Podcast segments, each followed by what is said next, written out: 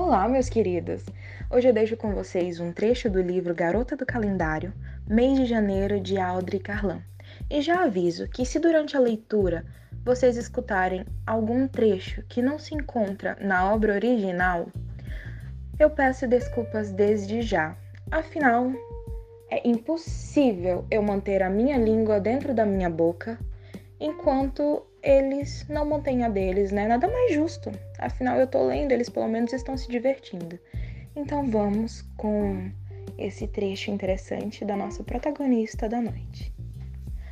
Minha sobrancelha se ergueu e eu observei toda a sua glória nua, alto, bronzeado, músculos definidos e um pau duro e grosso, pronto para dar prazer.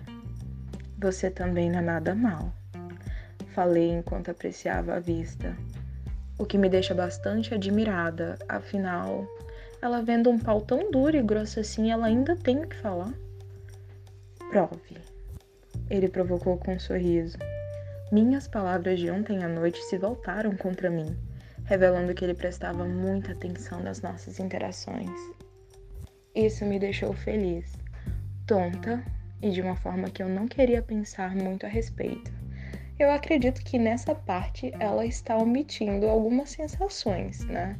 Porque nem eu tô conseguindo omitir aqui. Vamos lá. Engatinhando para a beirada da cama, coloquei as mãos em seu peito rígido, inclinei-me e lambi um mamilo.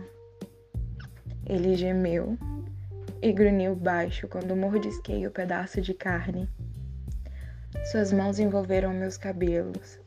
Levei o rosto para perto dele e oscilei sobre seus lábios, próxima o suficiente para que ele pudesse sentir minha respiração. Ele lambeu a boca, preparando-se para aquele primeiro toque. Mas eu não cedi. Em vez disso, beijei apenas o canto de seus lábios. É, parece que de tonta ela não tem nada.